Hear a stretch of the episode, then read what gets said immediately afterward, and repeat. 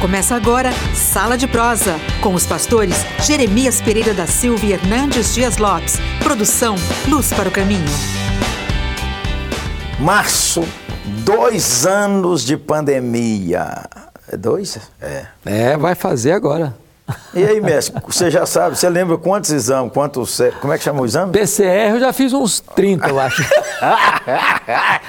Ô, menino, tossiu.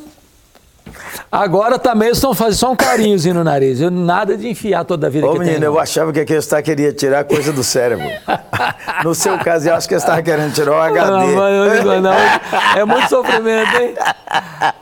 Mas Comece aí na pandemia, mortes, gente entubada, igrejas fechadas, igreja abre e fecha, batalha política, gente tensa.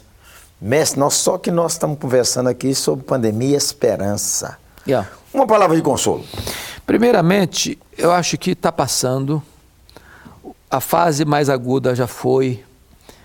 Embora essa nova onda surgiu e muita gente foi infectada, mas com pouca letalidade. Deus seja louvado. Louvado seja Deus. A, a vida está voltando, a normalidade está raiando no horizonte, a, o comércio voltou, as viagens internacionais voltando, as igrejas voltando. Então a vida está retornando. O que eu acho que é muito importante é que as pessoas que ainda estão com medo, sobretudo, por exemplo, crentes, que não voltaram ainda. Tá precisando voltar. Ô, tá na hora. Tá na hora. Esse dia nós estávamos conversando, mestre, lá na oitava, com os pastores. Eu falei, "Ô, gente, não implica com quem não quer voltar, não. Ah. Com quem não quer voltar, a gente dá um encorajamento. Irmão, a igreja é presencial, é ou não é? É claro. O, o online daqui a pouco nós vamos falar, mas a igreja é presencial, isso aqui, irmão, ó. É, isso é boa, isso aqui. Ah, mas o bicho, o bicho é o bicho.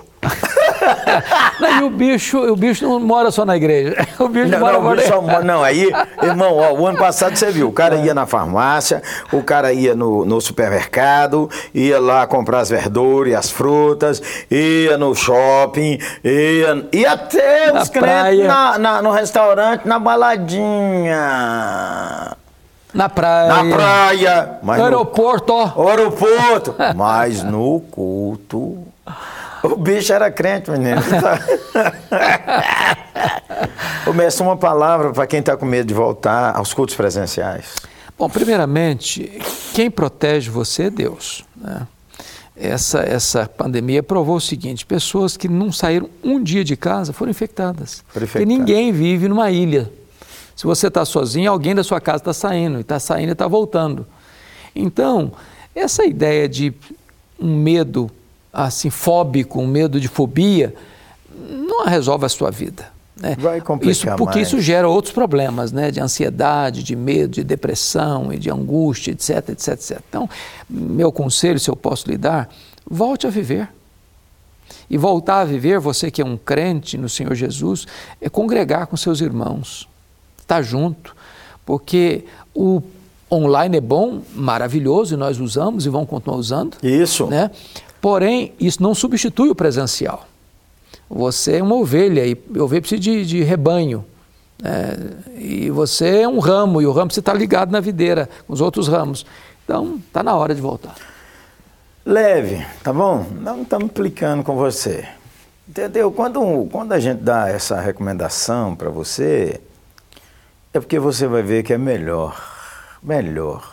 Com certeza. Não é melhor para o seu coração, melhor para as suas emoções, mesmo que não pode abraçar em alguns lugares, a pessoa não tem confiança, você chega lá e faz um coraçãozinho assim, ó.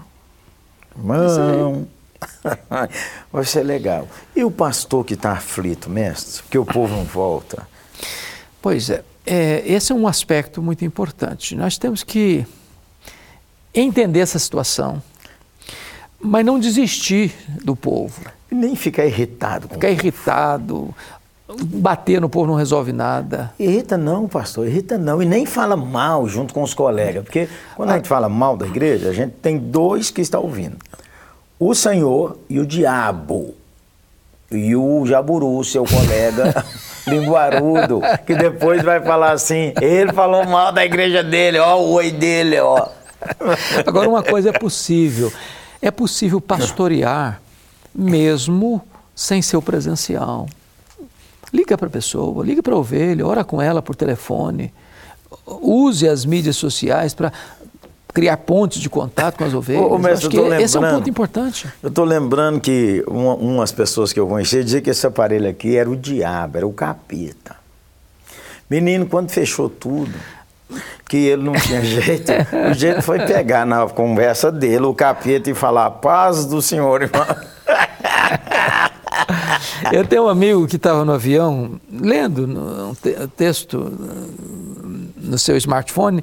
Aí um, uma dessas pessoas mais radicais disse, você sabia que, esse, que isso é do diabo? Esse aqui não, esse aqui eu comprei e paguei.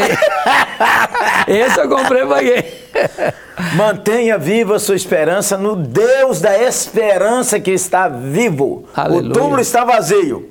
Uma palavra de esperança. Primeiro é o seguinte, a sua vida está nas mãos de Deus. Deus criou você, Deus sustenta você, e no tempo certo Deus vai levar você. Então, você depende de Deus. Deus pode levar a gente com pandemia e sem pandemia. Varão, e na pandemia algumas igrejas explodiram. É, porque eu acho que a crise é oportunidade. As igrejas que na crise da pandemia cuidaram das suas ovelhas, oraram e pediram estratégias para Deus, cresceram. cresceram. Agora, mestre, cresceram. uma palavra sobre aquelas que murcharam. Algumas igrejas desapareceram, mestre. Algumas igrejas, é, comunidades locais, organizacionais, porque a igreja do Senhor Jesus, ela não desaparece. Não aparece, não. É a igreja aí. do Senhor Jesus está vencedora. É isso aí. E tem uns caras que falam assim, mestre, sobre a igreja, dizendo a igreja está muito ruim, a igreja vai bem. A igreja está pronta para subir é Jesus o Senhor que apronta ela. Então não vem com essa não, ah, porque os pastores não estão bons. Nunca tiveram, Zé. Eles são mais ou menos a vida inteira. Eu acho que aquelas comunidades que, porque você tem igrejas, por exemplo, que são menores, em tamanho. que o pastor paga aluguel, que os crentes são no, novos na fé. Quando fechou, fechou tudo, eu me lembro que muitas comunidades dessas fecharam as portas porque não tinham recurso para pagar o aluguel, porque não tinha como reunir o povo e, as pessoas também não tão instruídas ainda não enviaram os dízimos que são santos ao Senhor para a manutenção da sua obra. Então essas igrejas fecharam as portas. Essas ovelhas foram para outros rebanhos, para outras igrejas. Né? Aqueles que estão enfrentando essas, essas lutas precisam ter esperança. E trabalhar. Aqui, e trabalhar, varão. Porque o que, que acontece? Também Trabalhar não é adianta. É é, não, eu não vou fazer nada, eu não vou fazer contato, porque na hora certa vem. Eu tive um colega que me disse o seguinte: o templo, vamos aproveitar para fazer reforma, reformar tudo, fica tudo bonitinho. Cadê o povo? Não veio. Pois é. Aí o porque... cara fala assim: não dá certo fazer é, live, não dá certo fazer visita pelo celular com vídeo. Não dá certo, eh, agora que está voltando, evangelismo na praça. Ô irmão, o que não dá certo é não fazer. É não nada. fazer? Nada. Isso não dá certo nunca. Nunca.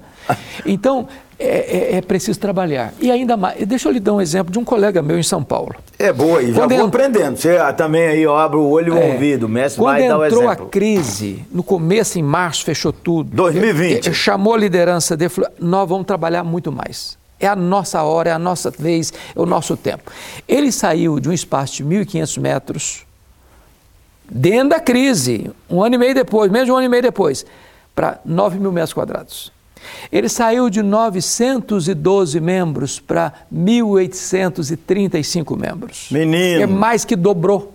Mais que em dobrou. vez de ficar com ciúme e dor de cotovelo, pede a Deus, derrama essa graça estratégia, sobre nós. Estratégia, pede a Deus. Que o Deus da esperança vos encha de todo o gozo e paz no vosso crer, para que sejais ricos de esperança no poder do Espírito Santo. Ô gente boa, descanse seu coração. O, você já está com a data da saída marcada, não vem com essa não. Ó, não pode estar tá perto do melhor médico, no melhor hospital, as melhores injeções. Na hora que o Eterno falar, vambora Zé, Acabou! Bye, bye, gente boa. Então, Zé, viva tranquilo, com Deus, com Cristo, porque oh, tá conversando, de é. repente é, pega só o cabo é, duro. Precaução, a gente sempre tem que ter. Tem que ter. Né, cuidado, precaução, etc e tal. Isso, claro. Agora, viva a vida.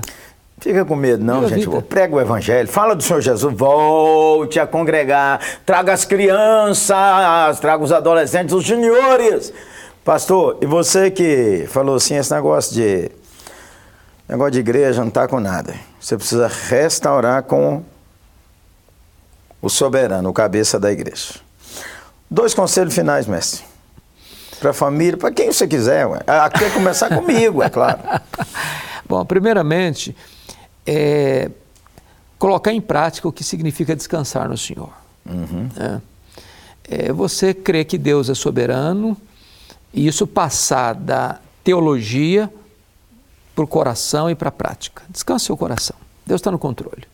Segundo, é, seja uma benção, em vez de você ficar tão pensando em você com medo encolhido num caramujo, num caracol, lá dentro com a, com a, com a capa muito dura, com medo de, de ser contaminado, se abra. Pense em ajudar alguém. Pense em abençoar alguém. Amém. Pense em levar uma palavra de esperança para alguém. Seja um abençoador. E você vai ver que aí está o sentido da vida. A vida só faz sentido quando você, em vez de pensar em você, você pensa na glória de Deus e em abençoar outras pessoas. Aí você está protegido no tempo de Deus. Cuide do que precisar de cuidar. Cuide de você, cuide dos seus. Você toma uma bênção ao cuidar. Mas olha, porque você vai embora, faça valer a pena enquanto você vive. É isso aí. Beleza? Então nós dois vamos orar. Então, mestre, se ora no seu coração e depois eu oro. Deus amado, nós te agradecemos esse bate-papo tão descontraído, mas tratando de assuntos tão importantes. O que nós te pedimos é que as pessoas que estão nos assistindo sejam tocadas pelo teu dedo, pela tua mão, pelo teu espírito, encontrando força, ânimo, coragem, esperança para viver e viver uma vida plena, bonita, santa, abundante para a glória do teu nome. Que tu abençoes as famílias, as igrejas. Em nome de Jesus, traze sobre nós um tempo novo de refrigério Amém. e de bonança. Em nome de Jesus. Amém. Amém. Senhor, pedimos descanso a esse coração atribulado, com medo de morrer, a esse coração que tem saudade, Senhor, de alguém que partiu nesses tempos da pandemia global. Oramos, Senhor, para que a coragem de viver, como diz tua palavra, tem de bom ânimo. Eu venci o mundo. Sede fortes e corajosos, todos vós que esperais no Senhor. Levanta, Senhor, o que está abatido. Levanta, Senhor, aquele obreiro, aquela obreira que nesses tempos ele foi lá para o buraco. Levante aquele, Senhor, que está com tanto medo ainda. Pacifica seu coração e eleva a sua vida. Amém. Cria um fato novo hoje mesmo. Amém. Clamamos em nome de Jesus. Amém. Amém. Abraço, gente boa. Tchau, gente. Deus abençoe. Até logo. Programa Sala de Prosa, um programa de luz para o caminho e da oitava Igreja Presbiteriana de Belo Horizonte. Luz para o caminho, o Evangelho de Cristo através da mídia.